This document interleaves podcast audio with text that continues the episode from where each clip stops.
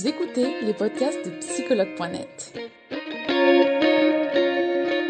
Un espace dédié au bien-être émotionnel par des experts de la psychologie et de la santé mentale. Commençons ce podcast.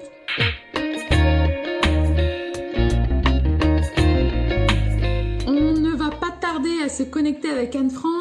Je vous rappelle donc que vous êtes en direct sur psychologue.net. Je suis Charlotte Ferrari, la community manager de psychologue.net et c'est toujours un plaisir de faire ce direct avec vous.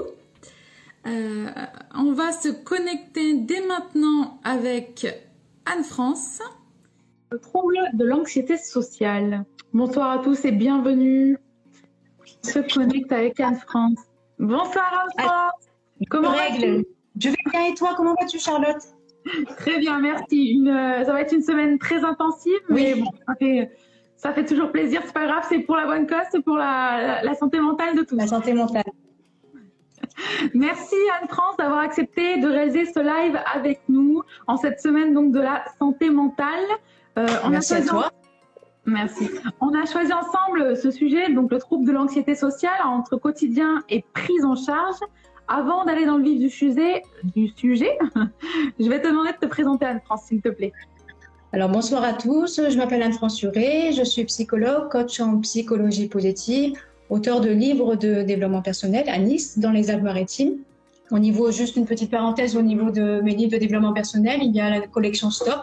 Stop à la soumission, je m'affirme et je dis non. Stop à la culpabilité, je m'en détache et je dis non. Et le dernier, en fait, c'est un livre euh, sur les différentes étapes du deuil. Donc voilà, si jamais ça vous intéresse, n'hésitez pas à m'envoyer par la suite un message pris. D'accord, super. Merci Anne-France. Tu pourras encore en reparler de toute façon euh, à la fin du live. Donc n'hésite pas vraiment à la fin. C'est ton espace à toi aussi.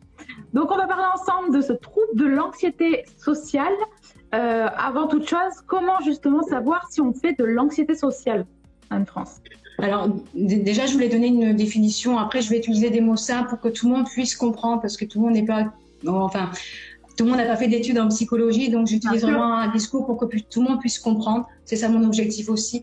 Donc déjà, en fait, l'anxiété sociale, c'est une phobie sociale.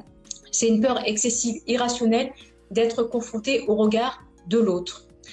Et cela va au-delà d'une simple timidité, cela va au-delà d'une simple angoisse. On a tous et toutes apparemment des différentes angoisses qu'on gère à notre façon et ça cela ne nous empêche pas d'être dans l'action. Par contre, une personne qui a une phobie sociale, elle est plus dans l'action, elle est dans l'inhibition, parce qu'il y a un impact au quotidien. Cela devient handicapant pour elle. Alors au niveau des causes, dans un premier temps, une personne par exemple euh, qui a cette phobie sociale, elle se rend compte assez rapidement à partir du moment où elle sort dans la rue, qu'elle se balade, qu'elle va faire ses courses, euh, qu'elle va aussi travailler, euh, qu'elle va qu'elle assiste à un spectacle ou à un concert, elle commence à ressentir des réactions physiologiques le cœur qui bat un peu plus vite, les mains moites, le corps qui se crispe, les muscles qui sont tendus. Et à ça est associé des pensées intrusives récurrentes. Et c'est là où, par la suite, la personne qui décide de se prendre en charge et d'aller voir une thérapeute, une psychologue, elle doit travailler là-dessus. Parce que dans ces pensées intrusives, il y a l'anticipation du pire. Parce que si vous voulez, pour la personne, en fait, euh, quand elle voit du monde, quand elle voit tous ces regards, le regard est associé au danger. En fait, c'est un danger. Donc, il faut essayer de comprendre pourquoi justement le regard de l'autre est un danger. Parce que c'est pas du jour au lendemain comme ça, on se réveille pas en se disant tiens aujourd'hui ça y est, euh, j'ai une phobie sociale. C'est qu'il y a une cause. D'accord. Et du coup, la cause, petit à petit, dans un premier temps, généralement la personne qui a cette phobie sociale, ce que je lui souhaite, bien évidemment, c'est qu'elle en parle autour d'elle. Soit elle va en parler dans son environnement familial, euh, soit, soit auprès de son mari, de sa femme, ou bien au travail aussi. Hein, ça peut arriver d'en parler au travail aussi, parce que si le travail est la, est la cause de la phobie sociale, euh, il faut en parler. Et après, dans un second temps, il y a euh, le fait de faire la démarche d'aller voir une thérapeute, d'aller voir. Moi, ce que je, ce que je conseille, c'est plutôt d'aller voir une thérapeute spécialisée en thérapie comportementale et cognitive alors là, j'ai répondu à pas mal de questions du coup.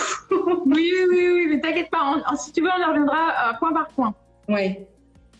Et du coup, oui, il vaudrait mieux aller voir une thérapeute qui est euh, spécialisée en thérapie comportementale et cognitive, parce qu'elle travaille sur les émotions, sur les pensées, les émotions, les comportements. Donc en fait, l'objectif dans ce travail, c'est de modifier le cheminement de pensée de la personne. Parce qu'admettons, je vous donne un exemple. Euh, une personne, elle a son ami qui lui dit Ouais, ce soir, il y a, y a, tel groupe euh, qui, qui, qui, euh, qui, joue ce soir à Nice, est-ce que, tu veux, est-ce que tu veux venir? Alors, si vous voulez, admettons, la personne, elle est partagée entre le désir et le plaisir d'aller assister à ce concert, donc elle est super contente, elle a envie de dire oui. Mais d'emblée, il y a des, il y a les réactions physiologiques et il y a les pensées intrusives qui vont lui dire monde, regard, danger. Donc le travail en, TCC, c'est de modifier ce cheminement pensée pour qu'elle puisse associer le monde au regard et le mot qu'elle associe de, bienveillant. Pour pas qu'elle soit angoissée. Vous voyez? Et du coup, petit à petit, le fait petit à petit de travailler avec ce cheminement pensée qui est différent, elle va avoir une émotion différente. Dans le premier exemple, elle va avoir une émotion, ça va être l'angoisse, l'anxiété, la peur qui va être là. Dans le second exemple, il va avoir la joie, le plaisir, le plaisir, la gratitude, le bonheur. Et dans le premier exemple, le comportement, c'est l'inhibition. La personne, elle va dire à, son ami, euh, ah oui, ça me ferait plaisir, mais tu sais, ce soir, je suis fatiguée, ou un autre, ou bien simplement, elle va dire non, sans dire la raison. Et dans le second exemple, en ayant travaillé avec euh, la modification de son cheminement pensée, comportement, ça va être l'action. Elle va y aller. D'accord. Pour vraiment expliquer le, travail qu'on fait avec les thérapies comportementales et cognitives. D'accord. Un exemple. C'est vrai que les exemples, ça parle beaucoup les exemples en fait. Euh, si on essaie de se mettre à la place d'une personne qui, euh, qui, par exemple, quand elle doit faire ses courses, elle a peur d'aller faire ses courses. Peut-être parce qu'en ayant fait un travail sur elle, elle sait qu'un jour, elle a fait des courses et elle est tombée sur une personne dont le regard était malveillant et elle a été peut-être violentée ou insultée. Et du coup, c'est resté, c'est resté en mémoire. C'est pour ça qu'elle n'aime pas aller faire les courses. Mais elle y va quand même, parce qu'il faut quand même aller faire les courses. Mais ce qu'elle fait, elle va aller dans une petite surface. D'accord. Elle va utiliser le, même chemin, le, une surface qu'elle connaît, les rayons qu'elle connaît, les, les, les serveuses qu'elle connaît. Et l'objectif en TCC, petit à petit, c'est amener cette personne à passer de la petite surface à la moyenne surface à la grande surface. Ça aussi, c'est un travail important parce que du coup, la personne, elle se limite à quelque chose vraiment de, euh, de, moindre alors qu'elle pourrait faire aller dans les grandes surfaces une, ou deux fois par mois et puis faire faire des grandes courses plutôt que chaque semaine. Vous voyez ce que je veux dire? C'est un exemple. Hein, c'est alors finalement, comment on sait si une personne elle fait de l'anxiété sociale ou euh, s'il s'agit tout simplement d'anxiété? À partir de quel moment on peut parler d'anxiété sociale? À partir, alors, à partir du moment où la personne, elle commence petit à petit à de moins en moins sortir, si vous voulez. Elle fait vraiment le minimum au quotidien, c'est-à-dire, elle va aller travailler, l'exemple des courses. Et tout ce qui est sorti, elle le fait plus. Maintenant, euh, malheureusement, il y a aussi des personnes avec cette euh, anxiété, phobie sociale, c'est la même chose, qui ont cette euh, phobie sociale. Malheureusement, elles finissent à un moment donné par se mettre en arrêt de maladie, parce que même le travail, elles ne supportent plus. Parce que le regard de l'autre est source de danger de partout. C'est pour ça que plus tôt la personne elle en parle autour d'elle, plus tôt elle fait un, travail avec un thérapeute et plus vite elle va pouvoir justement essayer de comprendre d'où ça vient. Alors d'où ça vient justement? Alors la plupart du temps, bah, ça va venir du passé, l'enfance, l'adolescence, pour l'âge de la personne, hein, euh, l'âge adulte, et euh, après, euh, c'est important aussi d'en parler parce que c'est vraiment d'actualité. Au présent, la situation que l'on que l'on vit avec la situation sanitaire actuelle est, anxiogène. Donc, euh, si vous voulez, moi par exemple, j'ai eu des, des, des, suivis et aussi des nouveaux patients qui ont cette phobie sociale qu'ils n'avaient pas avant. Donc, le présent n'arrange rien. Si vous voulez, la situation actuelle n'arrange rien. Donc, ça peut être même dans ce qui se passe en ce moment qui peut déclencher, c'est un facteur déclenchant, cette phobie sociale. D'accord. Et justement, alors comment elle apparaît, Anne-France? Euh, Elle apparaît, c'est quelque chose qui, est, qui va apparaître d'un coup C'est vraiment quelque chose que déjà on a, mais qui va se développer alors, c'est comme tout à l'heure j'expliquais les réactions physiologiques en fait, hein, qui, euh, qui, qui, sont des signes, hein, qui sont des signes d'alarme en fait. Je veux dire, une personne qui arrive normalement à aller au travail et puis le matin, elle, se, prépare, elle va pour sortir et elle sort de chez elle et d'un seul coup elle est envahie de toutes ces réactions physiologiques. Elle a l'impression que qu'elle veut avancer mais qu'elle sent que son corps est figé sur place, qu'elle n'arrive plus à avancer et tout ce qu'elle peut faire, c'est rentrer chez elle. Là, effectivement, c'est qu'il y, a cette phobie-là qui est là. et de comprendre pourquoi, qu'est-ce qui a fait que, parce qu'il y a toujours un, il y a toujours un facteur déclenchant. S'il y a du bruit, c'est qu'il y a mon petit chien qui est pas loin, qui est en train de jouer mon petit chat. décidément, aujourd'hui, on a eu les chiens, on a eu les chiens, les chats, on aura tout eu. Ah le mien, il dort. Le mien, il dort. Ah bah, il, est sage. mais c'est bien de le préciser, mais on l'entendait même pas, tu vois, donc. Euh, comme quoi. Euh, alors, Anne-France, est-ce que tu peux me dire finalement quelles sont les conséquences de cette anxiété sociale sur le quotidien? Parce que j'imagine que ça a des grosses conséquences. Et oui, bah, du coup, les conséquences, tout à l'heure j'ai expliqué, les conséquences, c'est que la personne, du coup, elle est, elle est dans l'inhibition. Donc, elle ne, dans, la, dans la grande extrémité, si vous voulez, elle va finir par rester chez elle. D'accord. Et le problème, c'est que une personne qui est dans l'inhibition, euh, elle ressent une autre émotion désagréable qui est la frustration parce que du coup, euh, elle a envie de sortir, mais elle ne peut pas. Donc, euh, elle, et si elle fait pas de travail sur elle, elle peut pas comprendre qu'est-ce qui lui arrive. Donc, elle s'isole de plus en plus. Et malheureusement, l'isolement, petit à petit, moins la personne sort de chez elle, la conséquence, c'est aussi fragiliser son estime de soi et sa confiance en soi. Parce que moins, plus elle va avoir la peur de sortir. C'est vraiment un cercle vicieux, en fait. C'est pour ça que vraiment de l'importance de, de, communiquer, de parler à quelqu'un de, de, de, ce qu'elle ressent. Et c'est pas automatique un thérapeute, mais il faut vraiment qu'il y ait une personne ressource, un ami, euh, un membre de la famille, quelqu'un à qui elle peut vraiment se confier. Parce que si elle, garde ses émotions pour elle, elle restera longtemps dans cette phobie sociale. Et plus elle reste longtemps, plus ça sera difficile de, d'en guérir, en fait, de sortir de, de, de, ce cercle vicieux, en fait, de confiner D'accord. Et finalement, Anne-France, donc si on ne travaille pas euh, cette anxiété sociale, est-ce qu'on finit par, euh, par s'isoler et par, euh, par, par se replier sur soi? Oui, et, du, et oui, et du coup, je parlais de l'estime et de la confiance en soi, et du coup, par extension, dans, toujours dans une grande extrémité. Hein. Il y a la dépression, l'état dépressif, en plus de l'état anxieux, il y a l'état dépressif qui, qui, se transforme petit à petit en dépression. Si vraiment la personne, elle, elle ne bouge pas, elle reste chez elle, et c'est dangereux en fait. C'est vraiment euh, c'est vraiment dangereux et c'est pour ça qu'il faut vraiment que la personne euh, euh, après, généralement, la personne, elle finit toujours par en parler à quelqu'un qui va lui conseiller d'aller voir un thérapeute, hein, d'une manière générale, pour, pour, pour, relativiser aussi, en fait. Hein, c'est important. Mais si vous voulez, il euh, n'y a, a qu'une personne extérieure qui peut, qui peut l'aider à prendre conscience de qu'est-ce qui se passe, pourquoi je, je ressens justement euh, cette anticipation du pire, pourquoi le regard de l'autre m'effraie tant, qu'est-ce qui a fait que ce regard de l'autre, il y a mon, je vous le montre, juste une petite parenthèse. Ah ben non, elle est partie. C'est mon petit, c'est mon petit mais il est parti. Il était derrière moi en fait, il commençait à essayer de m'escalader le dos. il voulait participer au live. C'est ça, oui. Alors du coup, Anne-France, euh, est-ce que finalement il y a des solutions qui sont possibles pour combattre l'anxiété sociale? Tu nous en as déjà parlé tout à l'heure avec cette thérapie que toi tu proposes. Est-ce que tu peux nous en dire plus? Après, euh, par rapport à la thérapie que je propose, moi ce que je conseille aussi petit à petit euh, aux patients et aux patientes, c'est de travailler bien évidemment sur, sur leurs émotions et puis d'avoir, c'est vrai que j'en parle souvent dans les directs, hein, d'avoir euh, d'essayer de se lancer dans une activité. Euh, c'est vrai que je parle souvent de la méditation parce que la méditation c'est important, mais il y a aussi euh, il y a aussi d'autres activités, faire du sport, faire du théâtre ou autre chose en fait, pour pouvoir justement bah, s'ouvrir aux autres et s'ouvrir au monde en fait, et puis petit à petit se familiariser au regard de l'autre. Et c'est vrai que quand je parlais du théâtre, bah, c'est le meilleur endroit pour travailler sur le regard de l'autre, le théâtre, parce qu'on doit gérer le regard de, toutes les personnes qui nous regardent et en plus le regard dans. Est-ce que c'est pas un trop justement? Est-ce que c'est pas trop quand on est anxieux social de, de passer directement au ah théâtre? Ah oui, non, c'est pas à pas, petit à petit, petit à petit. Après, euh, ce que je conseille dans le. c'est mon chat qui fait des bruits, vous l'entendez pas, mais moi j'entends. Ce que je conseille, c'est en fait euh, euh, que la personne, quand elle commence petit à petit à être dans l'action, après avoir vu un thérapeute et d'essayer de, se, challenger petit à petit pour, par, exemple, aller, euh, aller assister à un spectacle ou autre chose, c'est essayer d'avoir ce cheminement de pensée qui, qui, se modifie petit à petit. Et euh, par exemple, au niveau de la respiration, quand la personne se sent sur la respiration, imaginez par exemple une couleur, une couleur de détente. Ça peut être les couleurs pastel, par exemple, ou autre chose. Cela peut être aussi euh, un, un mot zen, un mot de détente aussi, moi, souvent, ça m'arrive euh, de penser, euh, parce que j'ai pris d'habitude, de plénitude. Ce mot-là me, détend.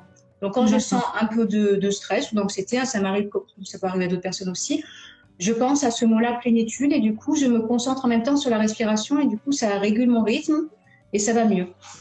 je ne savais pas qu'il y avait des mots qui détendaient, c'est vrai.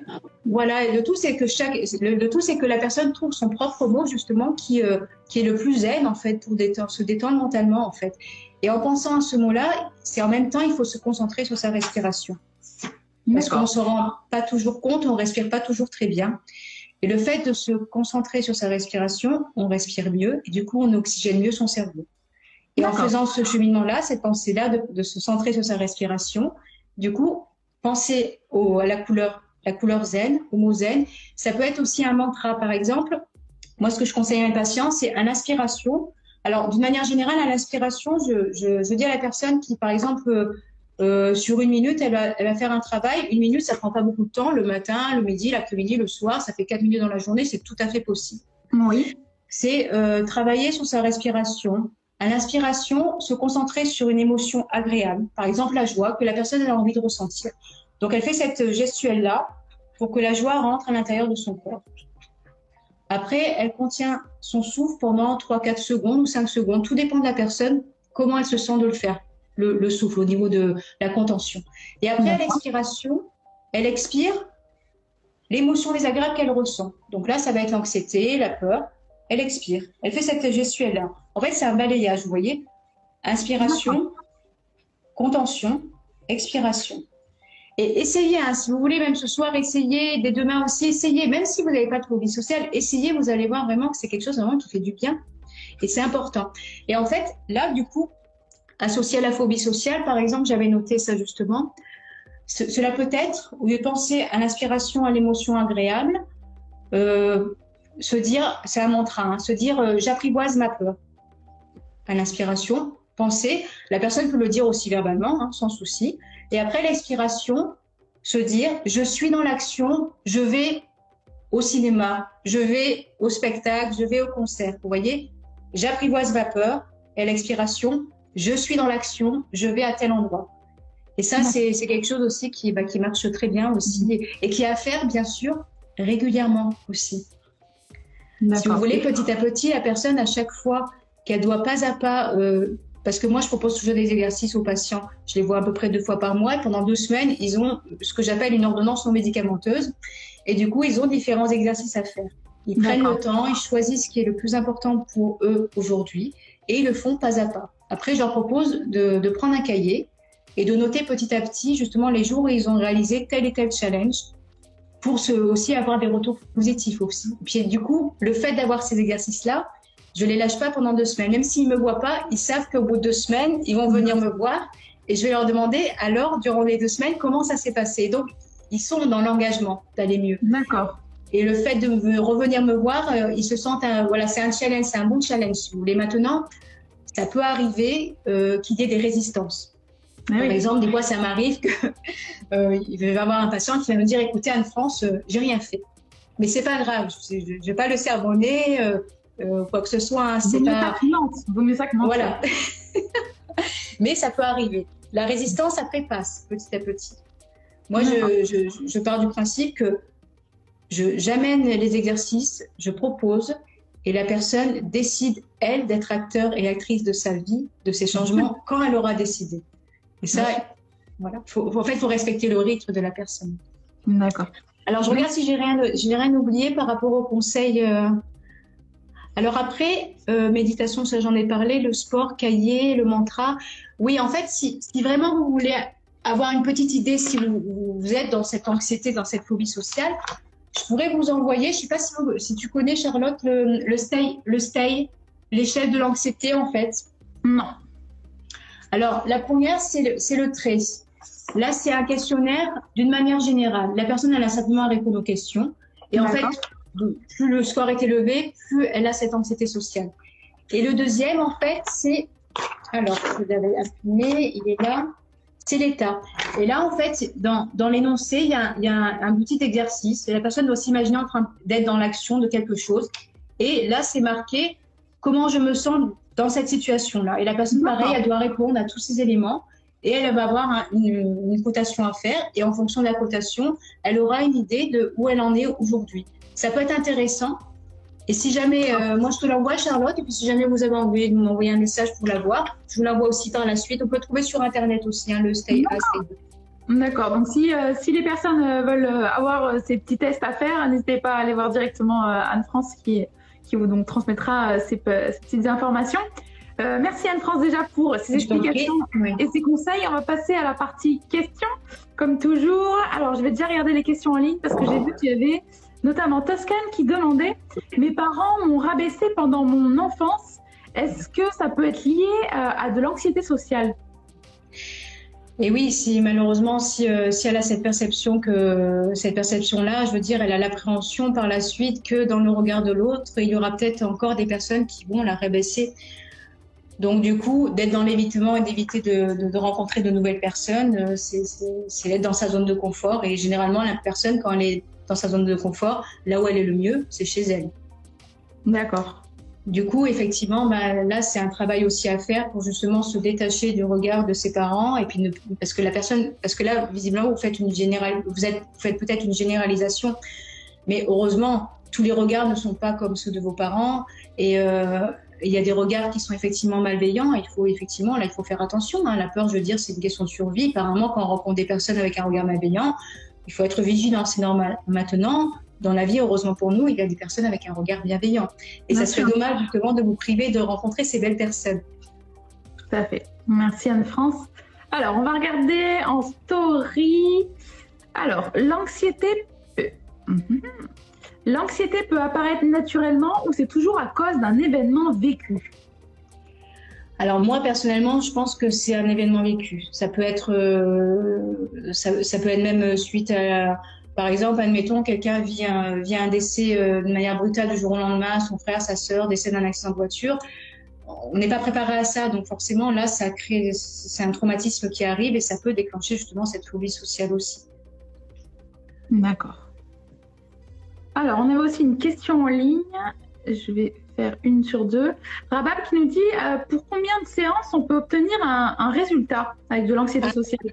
alors, alors là, ça dépend de votre résistance. Si vous êtes dans l'action le plus rapidement possible, moi je dirais qu'en deux, trois mois, vous pouvez vous en sortir.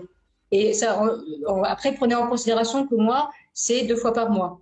Donc en six séances, c'est pas mal si vous êtes dans l'action rapidement. Maintenant, s'il y a une résistance, ça, ça sera un peu plus long. Après, bien sûr, avec le thérapeute, il faut que ça colle.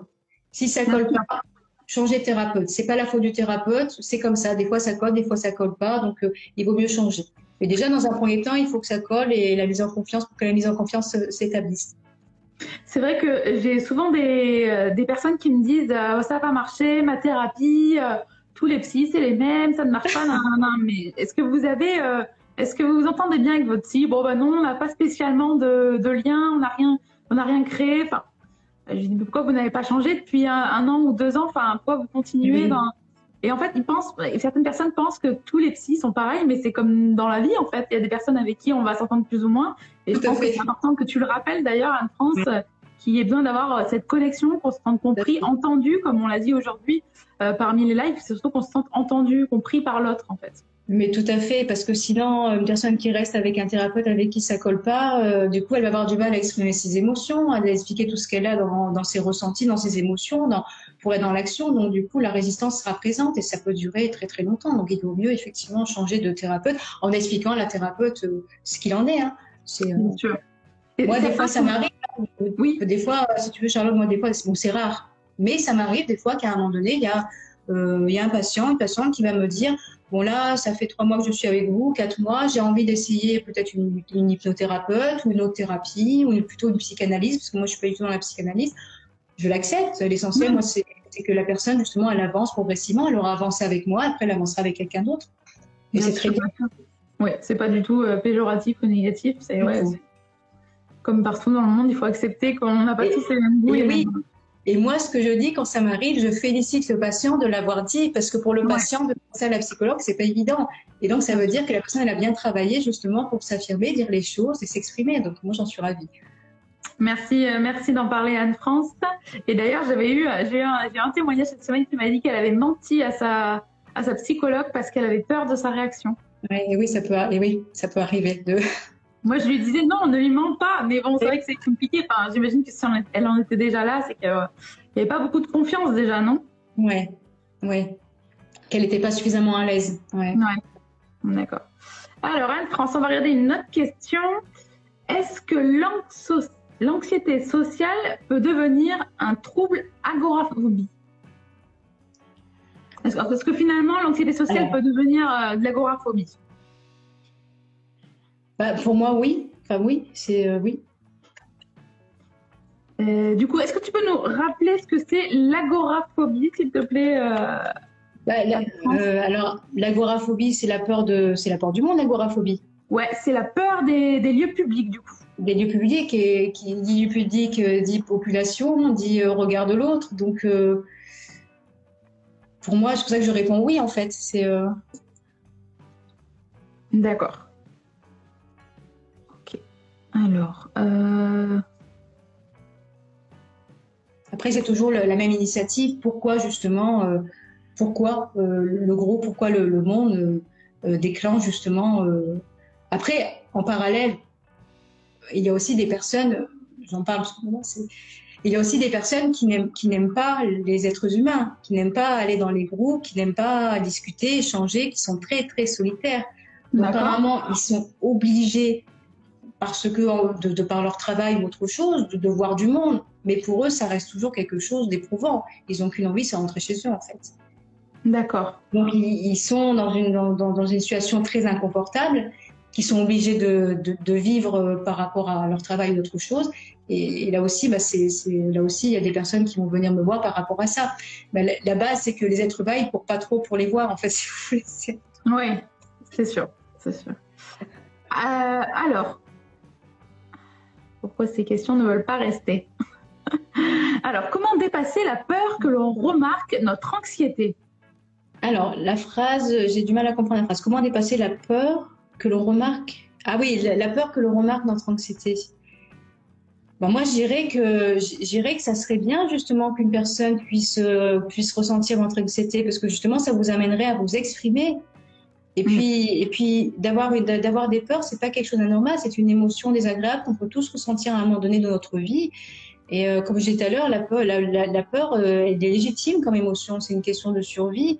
Et par moment, je veux dire, si la peur elle est irrationnelle, si la personne en face de vous ressent justement que vous avez la peur, mais moi je dirais que allez-y, ça va vous permettre justement d'exprimer ce que vos, vos, émotions si la personne se rend compte. Pourquoi justement, alors la personne qui, a, si elle est encore là et qu'elle écoute, pourquoi justement vous voulez dépasser cette peur-là? Pourquoi vous voulez pas montrer euh, à la personne? Parce qu'admettons si vous êtes face à une personne et que vous voulez pas que la personne elle voit alors que vous êtes stressé, angoissé par son regard, ça serait bien de dire à la personne euh, ton regard euh, m'intimide, par exemple, ton regard me, procure une émotion désagréable, je ne sais pas pourquoi. Du coup, la personne, elle va échanger avec vous, elle va peut-être avoir un regard différent, et du coup, et, ça, c'est que du positif.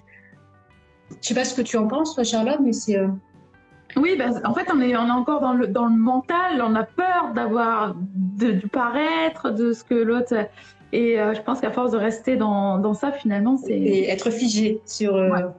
Dans l'instant T. Alors, être dans l'action, c'est exprimer. Hmm. Être dans l'action, exprimer les choses. Ouais. Mais j'imagine que cette personne, elle, a peur finalement de l'image qu'elle peut, qu'elle peut montrer aux autres. Oui.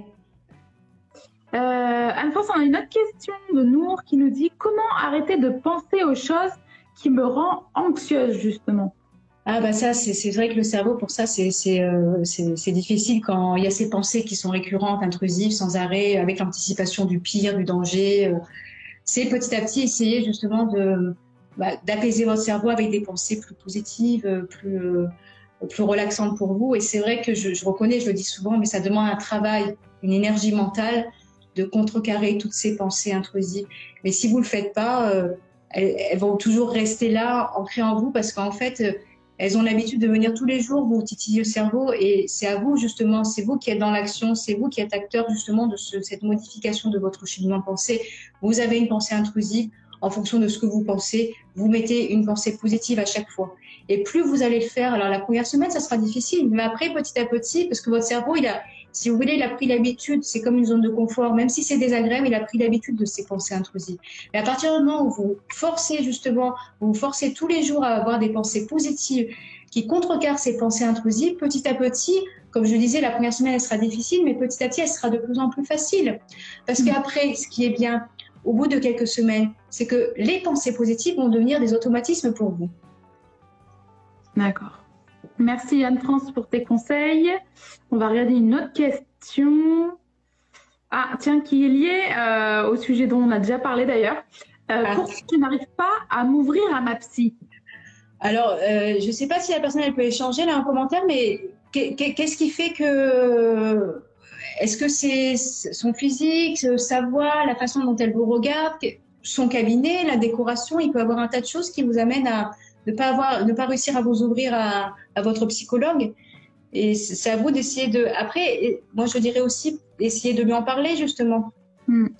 Essayer de voir, parce que si vous voulez, il y a, y a, des psychologues qui, qui, sont en silence pendant une heure. Il y en a d'autres qui vont de temps en temps euh, poser quelques questions. Moi, je suis plus dans poser des questions petit à petit. Euh, et euh, si, vous, si vous cherchez un psychologue qui, euh, qui va être en silence pendant une heure et que vous êtes, vous êtes face à une psychologue qui vous pose des questions, vous allez être mal à l'aise. Donc, ça ne sera, pas, sera pas une psychologue pour vous. Vous voyez, il faut vraiment essayer de. En fait, posez-vous la question. Pour vous, la psychologue, pour vous, c'est quoi, c'est quoi pour vous l'idéal de la psychologue en fait? C'est quel psychologue que vous avez besoin? Déjà, c'est déjà bien avant de choisir sur Internet de savoir quelle est la psychologue. Et après, quand vous prenez rendez-vous au téléphone, poser la question à la psychologue, est-ce que vous êtes une psychologue qui reste en silence pendant une heure ou est-ce que vous êtes une psychologue qui, qui, euh, qui, parle un petit peu, qui pose des questions, qui propose des exercices? Ça aussi, il y a une raison en fait. Si vous n'arrivez pas à vous ouvrir à votre psychologue, il y a une raison. Ouais, c'est pour, ça que je trouve que les lives ils sont, ils sont géniaux parce qu'on voit comment euh, le psy il interagit, comment il est et on, peut voir la personnalité de la, de la personne assez rapidement. Alors que sur Internet, on va regarder un, un visage, une photo, et au mieux, des fois, il n'y a même pas de visage et de photo. Et, euh, et, du coup, on ne sait pas vers qui on va. Alors, on voit une description certes. Mais c'est vrai que le live, c'est génial pour ça. C'est que euh, on peut voir la personnalité voir si finalement cette personne en face, en tout cas, elle nous attire, si elle nous correspond. Voilà, s'il y a quelque chose qui va se créer une connexion finalement. Tout à fait. Alors, on va regarder une autre question, Anne-France. Euh, alors, j'ai beaucoup d'anxiété créée à cause de mon hémétophobie. L'hémétophobie, c'est la peur de vomir. Euh, Merci. Je ne connaissais pas hémétophobie. Et du coup, comment, comment dépasser cela? Bah là, je dirais d'aller voir. Euh, est-ce que vous voyez une thérapeute, d'aller voir une thérapeute pour travailler avec elle justement euh, par rapport à cette phobie-là. Et là, là, là, comme cette phobie-là, je la connais pas. ouais, c'est la peur de vomir, ouais. Ouais, la peur de vomir. Oui, il y, a toujours, comme j'ai dit tout à l'heure, il y a toujours un facteur déclenchant. À partir de quand, justement, vous avez eu cette hémétophobie? Suite à, suite à quelle situation dans votre vie? Et c'est ça qui a creusé, justement, déjà vous, et puis après, avec euh, votre psychologue, si vous en voyez déjà une, pour essayer de comprendre, justement, euh, pourquoi vous avez cette, cette peur-là, en fait. Euh. D'accord. Alors, on va faire encore une ou deux questions. Alors,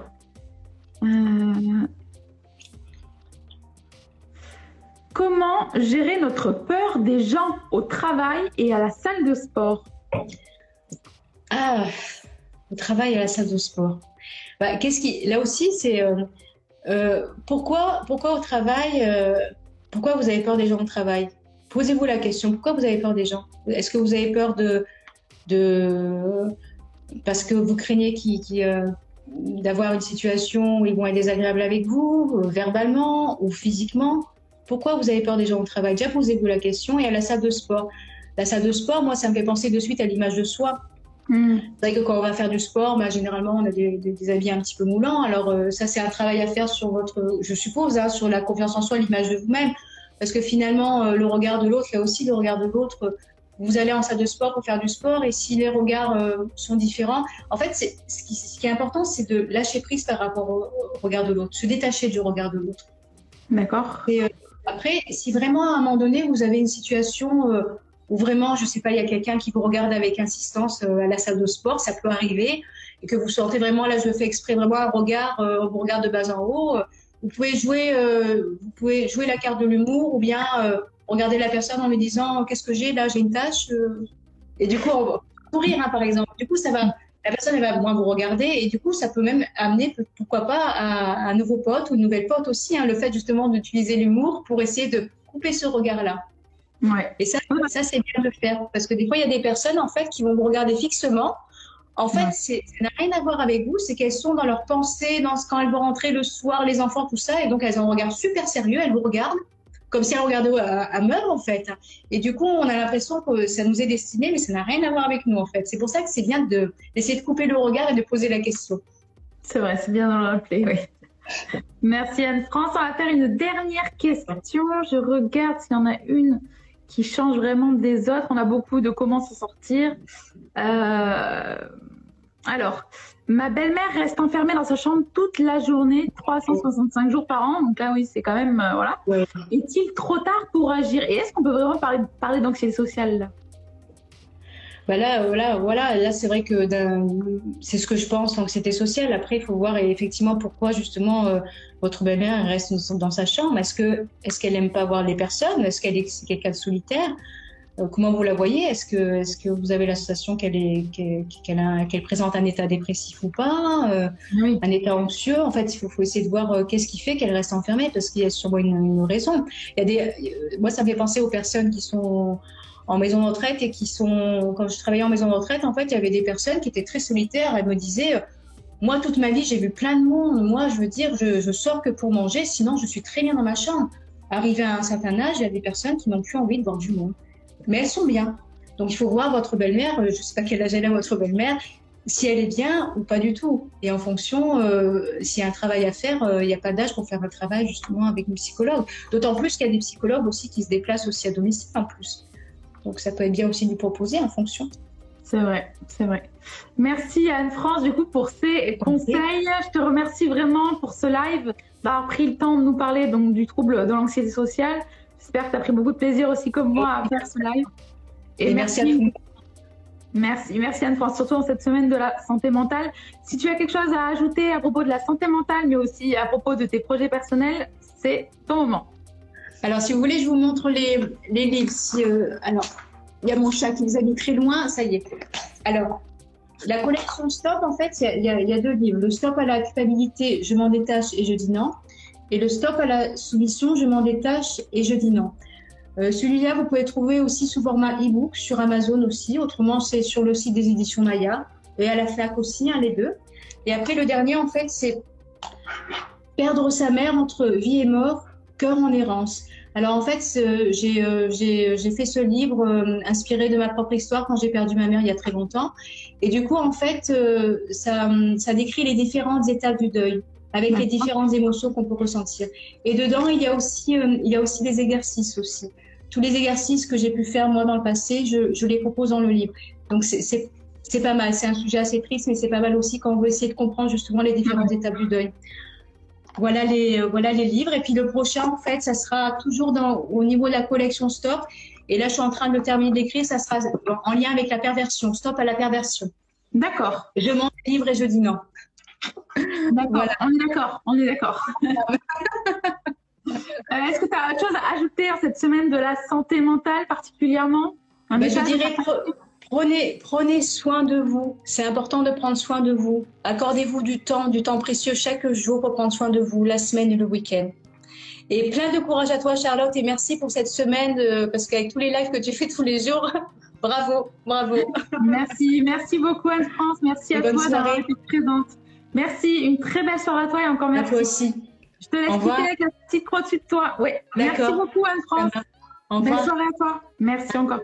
Merci encore à Anne-France Furet pour ce live sur l'anxiété sociale. J'espère que vous en avez appris davantage. Je vous rappelle pour ceux qui le souhaitent que le petit lien de la professionnelle, il est juste en dessous. Nous espérons que vous avez aimé le podcast d'aujourd'hui. Souvenez-vous que tous ces sujets sont disponibles sur notre site psychologue.net et que vous pouvez également voir la vidéo complète sur l'Instagram TV sur psychologue.net. Rendez-vous dans notre prochain podcast.